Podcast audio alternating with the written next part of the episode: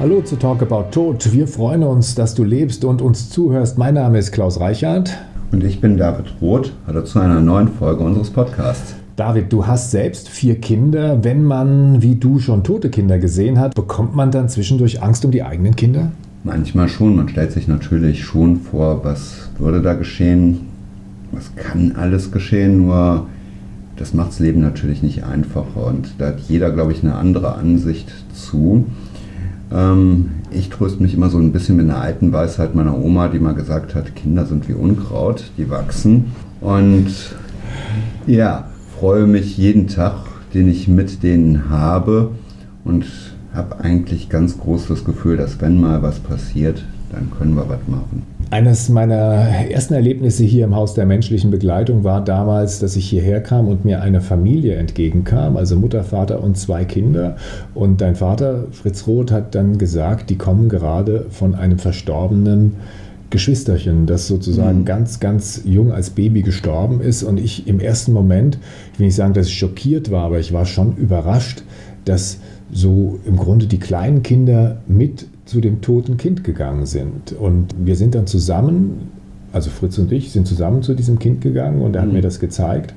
Und das war für mich ein, ein äh, ja, ganz berührender Moment, zum einen dieses Kind zu sehen, zum anderen aber auch mir vorzustellen, wie die anderen Kinder, ja, die haben dem kleine Geschenke in den Sarg gelegt, dem Geschwisterchen. Und er hat mir dann erklärt, hat gesagt, ja, mal angenommen, dieses Kind ja, würde einfach so verschwinden.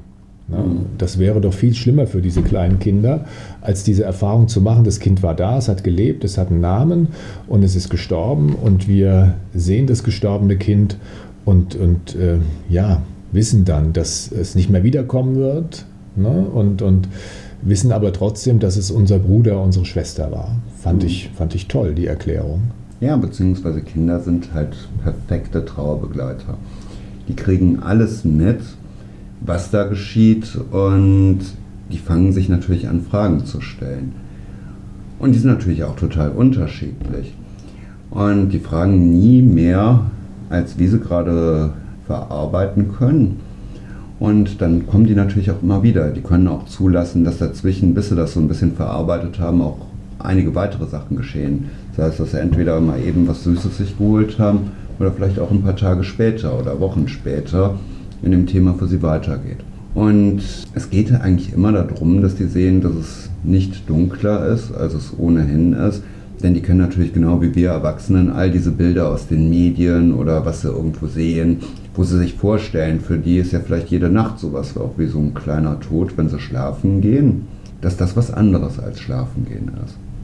Und wenn die dann mit zu ihrem Geschwisterchen gehen, oder egal zu welchem Verstorbenen, sie einfach sehen, dass diese Geschwisterchen keine Schmerzen hat, keine Angst hat, ganz friedlich dort liegt, aber vor allem auch spüren können mit allen Sinnen, wenn sie sich dann trauen, dass sie das anfassen dürfen. Dass es nicht irgendein Fremdkörper ist oder was, was sie nicht anrühren wagen dürfen, weil sich da irgendwas Dunkles, Ansteckendes oder wie auch immer bilden könnte. Sie einfach wissen, sie selber brauchen keine Angst vom Schlafengehen zu bekommen, aber dass sie dieses andere Kind vielleicht auch so weggeben können. Das ist vielleicht aber trotzdem, auch wenn man den Körper weggibt, weiter Teil der Familie ist und der Gedanken, einfach weil es da war und weil es schön war, all das, was man bis dahin miteinander erlebt hat. In eurem neuen Buch, Das letzte Hemd hat viele Farben, das du zusammen mit Sabine Bode geschrieben hast, erzählt ihr die Geschichte vom kleinen Paul. Wie sind die Eltern von Paul mit dem Tod ihres Kindes umgegangen? Also die hatten natürlich ganz am Anfang ganz viel Angst sich damit zu befassen. Sie haben viel andere Menschen gefragt, was denn jetzt das Richtige wäre, da was zu tun. Und die hatten natürlich Glück, dass da auch Menschen bei waren, die ihnen Mut gemacht haben, sich zu befassen. Und die haben ganz langsam für sich in wenigen Schritten und auch jeder in unterschiedlichster Art, gerade weil die Eltern auch unterschiedliche Bedürfnisse haben, für sich einmal diese Realität des Todes erfahren, damit umzugehen, Sachen selber zu machen und jetzt nicht die wegzudelegieren, was ja vielleicht immer der einfachste Weg ist, wenn da jemand Professionelles kommt, sondern haben eigentlich Mut gefasst, dieses Kind so wie ein anderes Kind, das geboren wurde, erstmal selber zu versorgen, im Arm zu halten, zu wickeln, aber dann auch zu schauen, wie verabschieden wir uns. Das dann. ist übrigens für mich jetzt eine der berührendsten Szenen in dem ganzen Buch, wie die Mutter erzählt, wie sie ihr totes Kind erst angeschaut hat und dann, ja, einfach hingegangen ist, das Kind hochgehoben hat und an sich gedrückt hat. Mhm. Ne? Und dann zwar gespürt hat, das Kind ist kalt, mhm. aber es ist trotzdem ihr Kind und diese Nähe nochmal hergestellt hat, das ist unglaublich beeindruckend. Es ist sehr beeindruckend, weil es natürlich so fremdartig ist. Ne? Wenn ein Kind mhm. auf die Welt kommt, da können wir uns alle vorstellen. Gib mir mal den Kleinen, man möchte das halten, wiegen, ist natürlich erstmal sehr vorsichtig, weil es immer so unfassbar ist. Das ist ein ganzer Mensch und der kann auch so zart und so klein sein und guck mal da, ist das ein Lächeln und äh, sieht es mich an, sieht es mich nicht an, alles das. Und wo wir natürlich wenn das Ganze mal nicht so glücklich läuft und es verstirbt, es einfach unfassbar ist. Aber da natürlich genau die gleichen Bedürfnisse, Gefühle sind und dass man das auch sicher in den Armen bergen möchte, vielleicht warm halten möchte und alles das einfach spüren möchte, so wie man es vorher gespürt hat, sei es als Mutter, immer im Bauch, durch jede Bewegung und jede Regung, die da ist aber vielleicht natürlich auch als Vater, wenn ich dann da einfach gespürt habe, da ist ja, ein Fuß, der da auf einmal tritt oder ein Ärmchen, was boxt, drückt oder wie auch immer, oder wenn das Kind sich ein bisschen umlagert. Die Mutter von Paul erzählt auch, wie ihre Verwandten und Bekannten reagiert haben, dass da zunächst mal irgendwie eine große Distanz da war und äh, sie erst als Trauernde eigentlich auf die ganzen Leute zugehen musste und, und sagen, ja, das Kind ist gestorben, aber ihr müsst jetzt nicht davonlaufen, wir wissen, dass es ganz schrecklich ist, sondern ja, kommt alle. Ne? Und, mhm. und die Trauerfeier, die geschildert wird, ist mehr fast wie eine Geburtstagsfeier. Mhm. Ne? Also, dass die Leute solche Berührungsängste haben in so einer Situation, dass sie ja oft gar nicht in der Lage sind, von sich aus sich dem zuzuwenden, was doch eigentlich schöner wäre. Ja gut, das ist natürlich ein großer Verlust in unserer Gesellschaft, dass sich mittlerweile diese Mentalität herausgebildet hat, da ist jemand in Trauer, den lassen wir alleine damit und dass man das einfach totschweigen könnte und damit das Thema einfach gar nicht da ist. Wir haben ja auch eigentlich immer diese Angst, wir könnten da jetzt was falsch machen, statt einfach mal zuzuhören oder vorher natürlich zu fragen. Es ist natürlich auch immer so dieser Gedanke eines Versagens. Wenn eine Geburt nicht klappt, wenn jemand nicht gesund ist, wenn etwas daneben geht. Und das ist natürlich ganz schwierig für Trauernde in dieser Situation, gerade auch noch diese Aufgabe auf sich zu nehmen, neben allem, womit man sich dann befassen muss, auf die anderen zuzugehen. Du sagst Angst zu versagen. Das heißt, die, die Freunde, Bekannte, Verwandte haben tatsächlich Angst, dem Trauernden gegenüber was falsch zu machen. Einmal das, aber ich meinte damit eigentlich eher, wenn dann man in der Schwangerschaft, wenn ein Kind da stirbt, glaubt man ja erstmal, vielleicht hätten die Eltern da irgendwas falsch gemacht. Man kann nicht zulassen, dass es manchmal einfach vielleicht gar nicht klappt. Heute wird Schwangerschaft ja manchmal auch so ein bisschen wie Krankheit gesehen. Ne? Und dass wir halt ab dem Moment, wo wir schwanger sind, heute eigentlich schon liegend in ein Krankenhaus teilweise eingewiesen werden, aus dieser Angst, was manchmal falsch zu machen. Das hängt natürlich vielleicht auch so ein bisschen damit zusammen, dass zwischenzeitlich Kinder einfach sehr wenige wurden, also dass es wenige Geburten gab und es ist ja rein statistisch so, wir sehen ja, das wird jedes Jahr besser, die Anzahl der lebend geborenen Babys, die wird immer höher. Aber wenn das dann schief geht, und es kann immer schief gehen, aus den exotischsten Gründen, wir dann das natürlich erstmal, das heißt, die Eltern, wenn wir nicht auf unsere Gesundheit achten, irgendwo als die Eltern fühlen sich als Versager. Die Eltern fühlen sich als Versager, der Arzt fühlt sich vielleicht als Versager, die Hebamme. Das ist natürlich was anderes. Also ich stelle mir das vor, wenn man so ein Kind präsentiert wie ein Pokal beim Rennen auf dem Treppchen, ne, mhm. möchte das der ganzen Welt zeigen. Ne?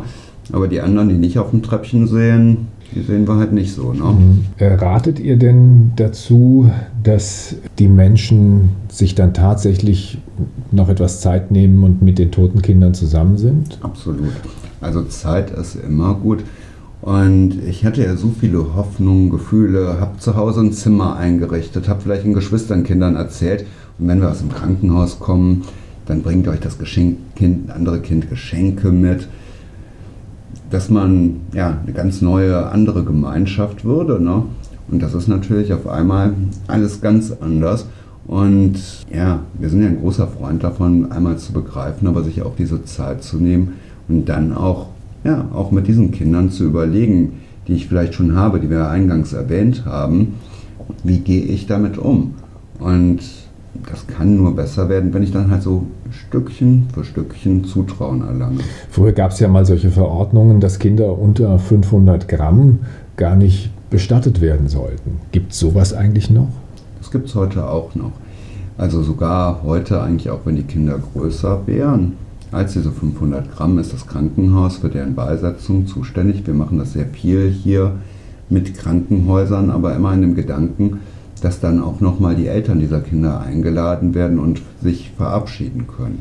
Es geht natürlich um Gedanken immer darum, Eltern zu unterstützen in der Zeit, dass die sich jetzt nicht auch noch um die Beisetzung des Kindes kümmern müssen. Aber so wie das damals zu massiven Problemen geführt hat, ist das auch heute so, denn es braucht ja vor allem Mut, dass ich mich damit befasse. Das ist ja nicht irgendwie, ja, macht mal einer die Reste vom letzten Fehlversuch weg. Das heißt, das Krankenhaus kommt dann auf euch zu und sagt, hier ist ein Kind, das ist tot geboren worden und holt das ab und organisiert die Beisetzung. Das ist eigentlich sogar noch viel, viel, vielschichtiger. Also sehr viel melden sich Eltern hier bei uns, die einfach von einem Krankenhaus erfahren haben, dass wir sie hier gut begleiten können, dass wir daran nichts verdienen wollen, wo wir Eltern hauptsächlich einfach beraten und Mut machen, sich mit allem zu befassen, aber natürlich auch immer sagen, die Sachen, die ihr euch nicht zutraut oder die euch zu schwer sind, die machen wir für euch, aber ihr könnt gerne teilnehmen.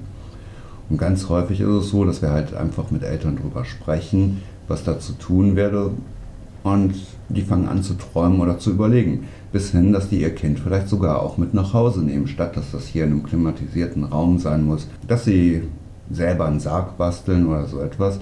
Aber es gibt natürlich auch ganz viele Menschen und das ist ja ein ganz schwieriger Moment zu sagen, ab wann war da etwas.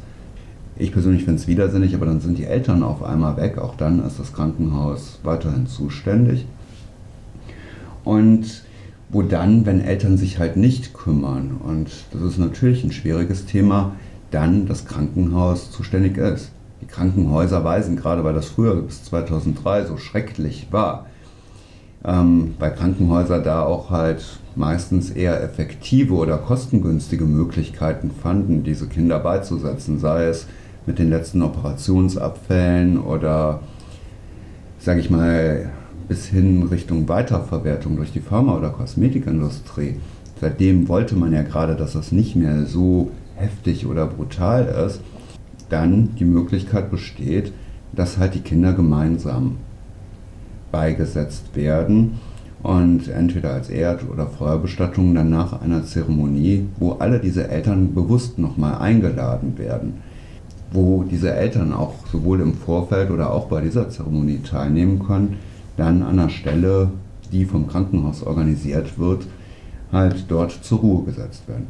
Und dort, und ich sehe das eigentlich auch sehr zunehmend und sehr positiv, kommen dann wieder auch Eltern hinzu, haben noch mal eine Gelegenheit, die Ärzte, die sie dort im Krankenhaus betreut haben, die Schwestern, die Hebammen, die Seelsorger dort wieder zu treffen und vielleicht das, was ihnen zum Zeitpunkt, wie es geschah, zu viel war, dann auch noch mal bewusst mitzuerleben oder auch diese Geschichte natürlich weiterzuführen. Die Geschichte vom kleinen Paul, der gestorben ist und wie seine Eltern um ihn getrauert haben, die könnt ihr nachlesen im neuen Buch von David Roth und Sabine Bode. Das letzte Hemd hat viele Farben. Das Buch ist erschienen bei Lübbe. In etwa zwei Wochen gibt es die nächste Folge von Talk About Tod. Der Unterschied zwischen Trauer und Betroffenheit, darüber wollen wir dann reden. Wenn dir diese Folge gefallen hat, lass gerne ein paar Likes da und abonniere uns. Wenn du Fragen hast, dann schick sie uns über die Facebook-Seite des Bestattungshauses Pützroth oder über info@ pützroth.de. Weitere Informationen findest du unter www.pützroth.de. Das war's für jetzt. Schön am Leben bleiben und bis bald.